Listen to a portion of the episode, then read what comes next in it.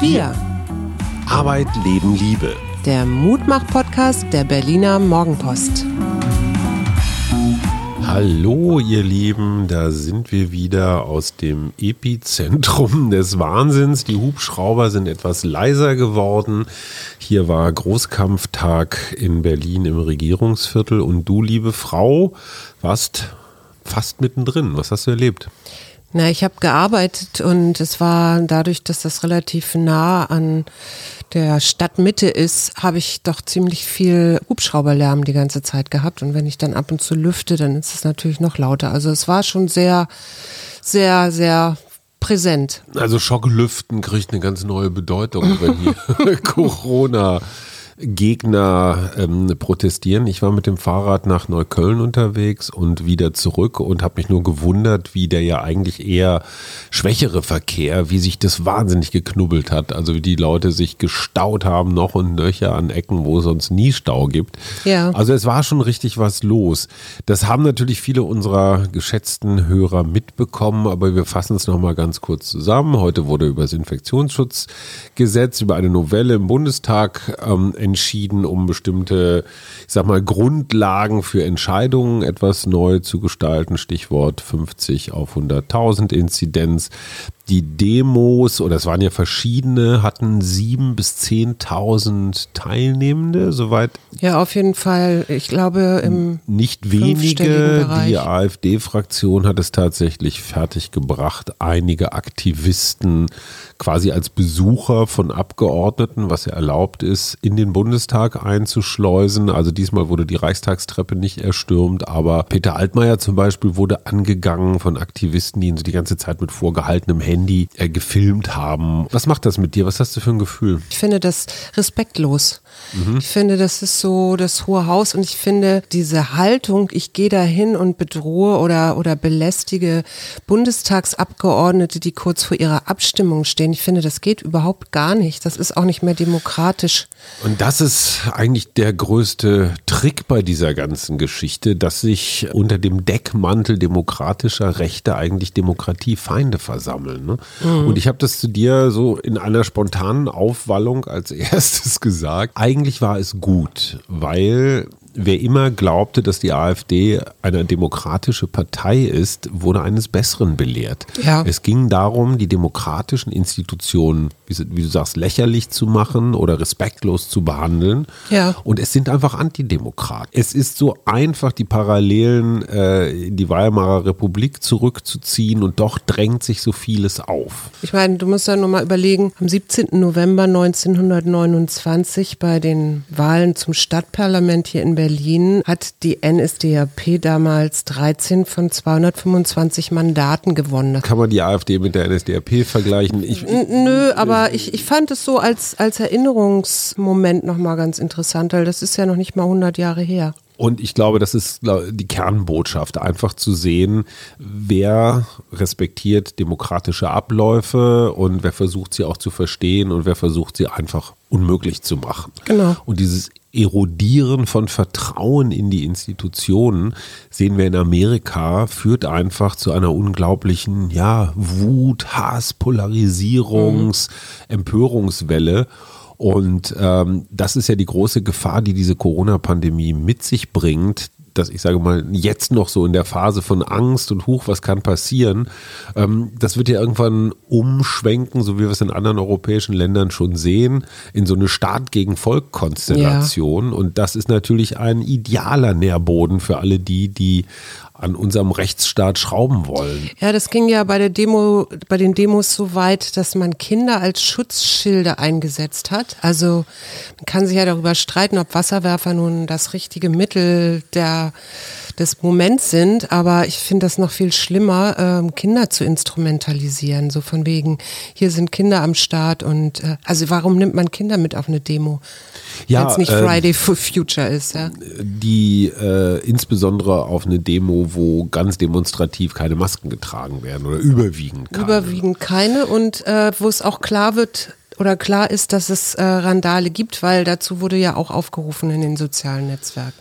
Naja, und dieses Narrativ von wir holen uns unsere Rechte zurück, wir sind das Volk, wir gegen die da oben, die Diktatur, das ist natürlich ein wahnsinnig verlockendes Narrativ, weil jeder will ja zu Robin Hood und seiner Truppe ja. gehören und keiner will der Sheriff von Nottingham Und tatsächlich habe ich auch darüber nachgedacht, ähm, ich bin ja früher auch auf Schülerdemos gewesen, ne? also wir hatten gegen der. Seppel, nee, bei uns hieß das, äh, zieht dem Seppel die Lederhose aus, das war so ein oh. Schulgesetz, so ein neues Neues in Hamburg. Ah, okay. Da sind wir dann dafür in, auf die Straße gegangen. Und wir hatten damals, oder ich erinnere mich, dass mein äh, Gefühl so war, ja, wir machen hier das Rechte. Wir waren, genau. Ich glaube, das Richtige, wir waren, äh, ich war, glaube ich, auch äh, damals Jahrgangssprecherin und äh, also sehr engagiert. Du warst und Revolutionsführerin? Das, ja, hast du mir nie erzählt. Nein, nicht Revolutionsführerin. Suse Guevara. nein, nein, nein. Aber drucken. ich war da so sehr engagiert und ich erinnere mich, dass das ja auch, äh, wenn du dann mit den, mit deinen äh, Mitschülern, Mitstreitern da zusammengehst und denkst, du kämpfst hier für eine wichtige Sache und so, ne? Also dieses Gefühl zu haben, ich bin gar nicht falsch. Und ähm, das hat mich auch so ein bisschen Demut gelehrt und ich habe mir jetzt auch vorgenommen, nicht mehr Aluhut zu sagen, sondern wirklich Corona-Gegner oder Verharmloser äh, oder Querdenker meinetwegen, weil mir ist so bewusst geworden, dass ich ja, also wir haben ja alle so unsere Filterblase, in der mhm. wir sitzen ja. und äh, von der wir gucken. Und ich kann nun wirklich nicht sagen, dass mir die Pandemie jetzt ganz schwer auf die Füße gefallen ist bisher. Also ich bin da ganz gut durchgekommen. Mhm. Das liegt aber natürlich auch an meinem ich, ich, würde sagen, also wie sagt an man das? An sozialen Status. An meinem sozialen Status, genau. Ja, du hast, wir haben ein bestimmtes Einkommen, wir haben eine große Wohnung, wir sind genau. keine super Betroffenen, wir und haben keine Gastronomie oder sowas. Und, und, und um das mal zu verstehen, was auch vielleicht Menschen auf die Straße treibt, die mhm. jetzt nicht Neonazis sind oder Reichsbürger oder so, äh, kann ich nur empfehlen, eine Arte-Dokumentation, die der NDR gemacht hat, wo unter anderem drei Länder verglichen verglichen werden, nämlich Schweden, Frankreich und wir. Und wo dann auch zum Beispiel eine Familie auftaucht in, in Paris, die in Paris lebt und auf 28 Quadratmetern mit zwei kleinen Kindern. Und dann ne? Lockdown ja, und du darfst dann eine Stunde mit deinen Kindern mal raus und was das bedeutet. So, dann, da wurde dann bei mir, machte das so richtig so klacker, klacker und äh, insofern, ich kann das alles nachvollziehen. Ich kann das Einzige, was ich nicht nachvollziehen kann, ist diese extreme Wut und dieser Zorn. Das ist so etwas, was mich, was mich so ein bisschen fassungslos macht und ich auch immer darüber nachdenke, wie könnte man dem begegnen.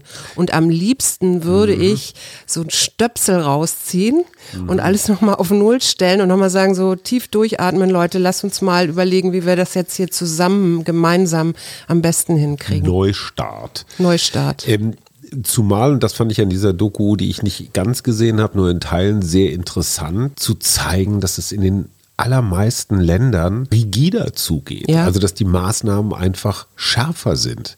Wir erleben hier in der Tat einen Lockdown light. Also wir sind so ein bisschen zwischen Frankreich, wo auch die Zahlen sehr durch die Decke gehen und ja. mit radikalen Maßnahmen der Politik geantwortet wird. Und ja, Herr anderen, Macron hat ja gesagt, wir sind Macron, im Krieg.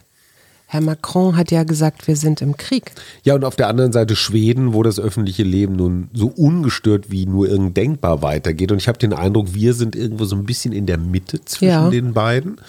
Ähm, wenn man sich das alles so anguckt, können wir allerdings davon ausgehen, dass es nochmal verschärft wird, weil die Zahlen sind zwar konstant, aber sie gehen nicht runter. Nee. Und Ziel der Bundeskanzlerin ist es, das kann man auch verstehen, die Zahlen runterzukriegen. Das heißt also, das, was die Regierung diesmal gegen die Ministerpräsidenten nicht durchgesetzt bekommen hat, das wird alsbald durchgesetzt werden. Und ich glaube, wir können uns auch darauf einstellen, dass dieser Lockdown womöglich nicht Ende November zu Ende ist. Die mhm. entscheidende Frage ist, wie häufig können extremistische Kreise noch so dieses, oh, wir müssen jetzt das Land und die Welt retten, wie häufig können sie noch Menschen mobilisieren, weil ganz ehrlich, sieben bis zehntausend okay, das sind eine ganze Menge, aber die Bilder, die sie erzeugen, die sind natürlich wichtig. Ja. Und du hast dann wieder so zwei, drei Situationen, wo irgendein Polizist vielleicht einmal äh, die Nerven verliert oder sowas und das wird dann natürlich alles hochgesungen zu mhm. dieser Widerstandsgeschichte. Aber wir sind ein Mutmach-Podcast und deswegen möchte ich jetzt mal eine ganz andere Geschichte erzählen, weshalb ja. ich in Neukölln war. Da ist eine liebe Freundin von uns, Lissy Eichert, in der St. Christophorus-Gemeinde Ja, ich sag mal, an der höchsten Position, die man als Frau in der katholischen Kirche erreichen kann. Ich weiß, das heißt irgendwie Gemeindepflegerin oder sowas. Darf natürlich auf gar keinen Fall irgendeinen so Rang haben, weil das ist in der katholischen Kirche für Frauen nicht vorgesehen. Lissy spricht das Wort zum Sonntag für den RBB und Lissy ist wirklich die engagierteste Person, was Soziales kümmern, was Streetworking, was Lösungen für alle möglichen Probleme. Also die ist gar nicht so sehr Seelsorgerin im klassischen betenden mhm. oder gottesdienstlichen Sinne, sondern die hilft einfach bei unfassbar vielen Alltagsproblemen, ja. die die Menschen da in Neukölln haben. Und Lissy hatte mich, das macht sie so einmal im Jahr eingeladen, um mir Neukölln zu zeigen und hat mich diesmal mit Herrn Marx zusammengebracht. Herr Marx der nichts zu tun hat mit Karl. Mhm. Herr Marx ist Vertreter einer christlichen Wohnungsbaugesellschaft. Ah. Und die haben ein Haus erworben, vor zehn Jahren ungefähr, also so einen ganzen Gebäudekomplex mhm. mit 130 Wohnungen, überwiegend bewohnt von Sinti und Roma ja. seinerzeit. Und 2010 habe ich Bilder gesehen, damals aus der Abendschau. Es war wirklich unvorstellbar. Es, es, es, sah, es war komplett vermüllt. Die Kinder spielten zwischen Ratten. Also der, mhm. der, der, dieser ganze Wohnkomplex war komplett runter. Mhm. Dann hat diese katholische Wohnungsbaugenossenschaft oder Gesellschaft diesen Häuserblock erworben. Das war vor zehn Jahren noch günstig möglich. Und hat ihn so nach und nach aufgeforstet. Ja. Die Wohnung in Ordnung gebracht, den Müll weggeräumt, ähm, ordentliche Mietverträge, also wirklich alles andere als diese klassischen, ich sag mal, Schrottimmobilien, wo man für ganz viel Geld ganz viele Menschen reinfärcht mhm. und einfach nur abgreift, Geld mhm. verdient. So, und was passierte? Ich war im Juni mit dem regierenden Bürgermeister von Berlin und noch ein paar anderen Gästen bei Lanz, bei Markus Lanz. Mhm. Und da ging es auch um Berliner Verhältnisse und so weiter. Und es ging um das Thema, wie Schlepper, Schleuser und andere kriminelle Elemente mit ja. Menschen aus Rumänien und Bulgarien, überwiegend Sinti und Roma, mit denen Geschäfte machen. Also die erst hier nach Deutschland schleusen, denen dann die Pässe abnehmen, denen da mhm. diese überteuerten Quartiere in Schrottimmobilien verbimmeln. Und nun wurde ausgerechnet dieses mustergültig renovierte Haus als Beispiel für eine solche Schrottimmobilie auch im Foto während der Sendung gezeigt. Ja. Und das war leider ein Riesenmissverständnis. Oh weil es war einfach das falsche Haus. Mhm. Und die Bewohner und natürlich auch die Eigentümer, in diesem Fall die christliche Wohnungsgesellschaft, waren natürlich total empört, dass man ausgerechnet ein gelungenes Projekt jetzt nach zehn Jahren wieder in die alte, ich sag's mal ganz brutal, Zigeunerecke stellt und damit alle Vorurteile bedient, mhm. die es, wie wir alle wissen, über Sinti und Roma gibt. Ja. Und Lissy hat mich jetzt mit Herrn Marx, der extra aus dem Rheinland angereist war, zusammengebracht mhm. und um ihn seine Sicht der Dinge darstellen zu lassen. Mhm. Und ich wurde halt wahrgenommen als einer, der auch auf diesem Haus rumgekloppt hat. Und ich habe gesagt, Herr Marx, mir ging es überhaupt nicht um diese Immobilie. Ich kenne dieses Haus überhaupt nicht. Ich habe auch ja. nie die Adresse genannt. Ich habe das Foto auch gar nicht gesehen, als Sie das eingeblendet haben. Jedenfalls nicht registriert. Mir ging es nur darum, dass es tatsächlich solche Schrottimmobilien hier in Berlin ja, gibt. Ja, natürlich. Nicht diese, aber andere. Mhm. Und dass ausgerechnet CDU-Politiker ganz besonders groß darin sind, diese Schrottimmobilien zu betreiben. Ja.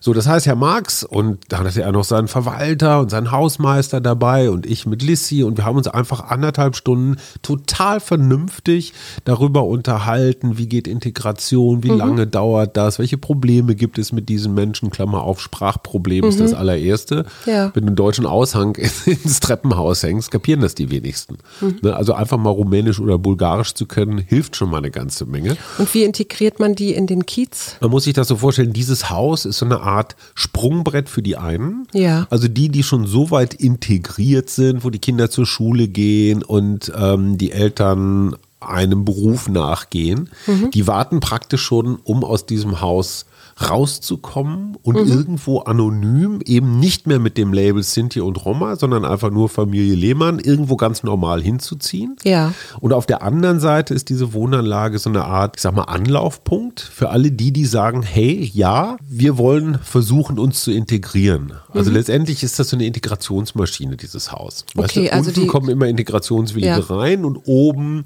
verabschieden sich Integrierte, um es jetzt mal ganz schematisch Ja. darzustellen. Und ich habe mir nur gedacht, Halleluja, im wahrsten Sinne des Wortes, gut, dass es solche Wohnungsbaugesellschaften Mhm. gibt, die sich um sowas kümmern, die nicht den letzten Rendite-Cent da rausquetschen müssen. Und Halleluja, toll, dass Lissy mich mit diesen Menschen auch in Kontakt bringt, die natürlich total stinkig auf mich waren, Naja, weil klar. sie sagten, du hast hier unser Vorzeigeding äh, äh, beschmutzt. Inzwischen ist das auch alles wieder klargerückt. Ich habe zwei neue Kontakte, die ich wichtig finde. Und insofern habe ich mal was völlig anderes gemacht, als mich jetzt über Demonstrierende aufzuregen. Kannst du dir vorstellen, dass der Klimawandel auch damit zu tun hat, dass wir unsere Streaming-Dienste nutzen und dass das ein unglaublicher Energieverbrauch ist?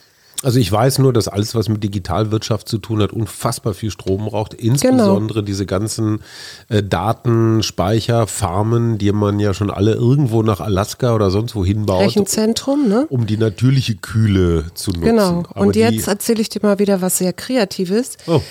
Wenn wir das Internet, wenn das Internet ein Land wäre, Mhm. lege es auf Platz 5 des weltweiten Energieverbrauchs. Mhm. Und jetzt gibt es ein kleines Unternehmen in Schleswig-Holstein, das nutzt Windenergie, Mhm. das nutzt ein Gewächshaus und das nutzt, nutzt Algen. Mhm. Kannst du dir vorstellen, wofür die Algen sind? Die Algen sind zum CO2-Fressen Genau. wahrscheinlich.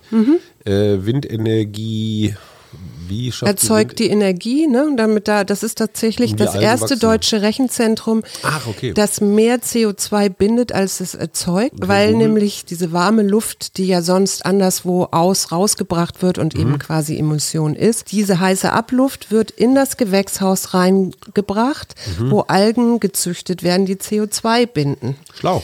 Das ist unterm Strich dann entweder emissionsneutral, Mhm. das heißt plus minus, kann sogar im Plusbereich sein, äh, also nicht CO2, sondern im Gegenteil. Sag mal, und was macht man dann mit den Algen? Aus den Algen machst du Snacks, also die du Ah. dann ganz normal essen kannst. Aber ich fand sehr spannend eben einfach, dass davon ein Rechenzentrum Mhm, betrieben wird und dass du eben nicht diese warme Abluft irgendwo in die, äh, in die Atmosphäre leiten musst, sondern dass du sie nutzt. Ich habe noch eine unmoralische Frage des Tages. Ja. Ein kleines Familienunternehmen im Erzgebirge hat ein Räuchermännchen auf den Markt gebracht, das zufälligerweise aussieht wie Professor Drosten. Ja. Also das Räuchermännchen hat einen weißen Kittel an und einen Mundschutz und hat so ein bisschen wuschelige Drostenhaare. Die erste Nullserie mit 15 Exemplaren war innerhalb kürzester Zeit ausverkauft. Ist das respektlos oder feiern wir da einen als vierten heiligen König oder darf man das machen? Ja, ich finde schon. Also ich wüsste jetzt nicht, was dagegen spricht. Es kommt drauf an, was man dann mit, der, mit dem Räuchermännchen Drosten macht. Ja. Gut, das weiß man bei anderen Räuchermännchen auch nicht. Ich finde, man könnte zumindest so einen kleinen Beitrag als Spendenbeitrag für irgendwas, für irgendwas Gutes noch, äh, wenn man schon Geld mit ihm macht. Ich habe auch noch eine Frage an dich. Okay. Also stell dir mal vor, diese Krise wäre tatsächlich auch eine Chance für dich. Worin könnte diese Chance bestehen? Also für mich besteht die Chance ganz eindeutig darin, mein bisheriges Tun und Wirken und Arbeiten, insbesondere verbunden mit der Sinnfrage, völlig neu zu justieren. Und was kannst du heute dafür tun, dass, diese, dass du diese Chance auch ergreifst? Indem ich wie fast jeden Abend von meinem sehr großen Bücherstapel mir eines raussuche und ziemlich genau weiß, dass da Ideen, Anregungen, Sachen drin sind, äh, die mir weiterhelfen. Genau. Ähm, sind zwei sehr schöne Fragen, mit denen man sich vielleicht jetzt im Moment, wo das alles so unübersichtlich ist, auch mal ganz gut beschäftigen Wiederhol kann. nochmal, Frage 1. Frage 1 ist, stell dir vor, diese Krise wäre tatsächlich auch eine Chance für dich. Worin könnte sie bestehen, also die Chance? Also ich muss irgendwas formulieren aus meinem täglichen Leben. Was Oder darüber mal eben, Ja, ja, einfach das, drüber was, das ist ja nachdenken. auch ein Perspektivwechsel. Mhm, absolut. Ne? Und das Frage? andere, die zweite Frage ist dann, was kannst du heute dafür tun, diese Chance zu ergreifen? Mhm, Okay, super. Kann man sich jederzeit und immer wieder stellen und man muss sie ja auch nicht mal gleich identisch beantworten. Nee, man kann sie sich auch einfach mal aufschreiben, diese beiden Fragen, und die sich die jeden Mo Montagmorgen wieder stellen oder einmal im Monat oder so, aber so auf Wiedervorlage legen. Wir haben SchriftstellerInnen mit Y. Ich habe keine Frauen gefunden. Ich habe tatsächlich eine gefunden, die mir aber überhaupt nichts, nichts sagt. Yvonne? Inai Y. Punkt. Das ist eine türkischstämmige deutsche Schriftstellerin, die äh, wohl zweimal verheiratet worden ist und dann inzwischen mit ihren Kindern in irgendeiner Kleinstadt lebt und Bücher schreibt. Und dann habe ich noch, das ist jetzt keine Frau, aber das ist einer meiner großen Idole, Psycho, nicht Therapeut, sondern, schon. ne? Jalom. Genau. Ich weiß ja nicht, wie er mit Vornamen heißt. Irwin. Irwin, genau. Ich habe noch Richard Yates und äh, William Butler Yeats. Mm, Ich glaube, einer von denen hat sogar mal nur. Und Mhm. ich habe noch Dolly Parton. Weil da auch ein Y drin ist. Nein, aber die hat eine Spende an das Vanderbilt University Medical Center in Tennessee von 850.000 Euro Also eine Million Dollar. gegeben für diesen neuen Impfstoff, der ja, es gibt ja noch einen zweiten Mo Impfstoff. Moderna. Heißt der? Heißt Genau, Der? Ja, genau. damit die da weiter forschen, entwickeln und so weiter können, hat sie getwittert und fühlt sich gut damit. Und ich hoffe, es finden sich noch mehr Leute, die sich gut damit fühlen, wenn sie irgendwo Mein spenden. Häschen. Ist das eigentlich sexistisch, wenn ich mein Häschen zu dir sage? Du weißt doch, das ist ein Kosename und ich sag ja auch immer mein ja, kleiner, mein kleines Hasenkind. das ist sehr süß. Synthese habe ich gezogen. Das hatten wir schon mal, jetzt ziehe ich mal was anderes. Das ist so ein Wort, da kann ich nichts mit anfangen. Naja, das heißt, du bringst zwei Sachen zusammen. Ja, okay, welche zwei Sachen bringen wir heute Abend noch zusammen? Ähm, ähm, Welche Leidenschaft, zwei Seiten bringen wir heute zusammen? zum Beispiel Gin und Tonic. Damit kann man aber den Tag so schlecht anfangen oder gerade. Handle so, dass alle dabei gewinnen. Nutze deine Kreativität und Sensibilität, um alle Teile zu einem einheitlichen Ganzen zusammenzufügen. Man nennt es auch Win-Win. Und was machen wir am Freitag? Du wolltest Wut machen. Ja. Bis dann. Wir, Arbeit, Leben, Liebe. der Mutmach-Podcast der Berliner Morgenpost.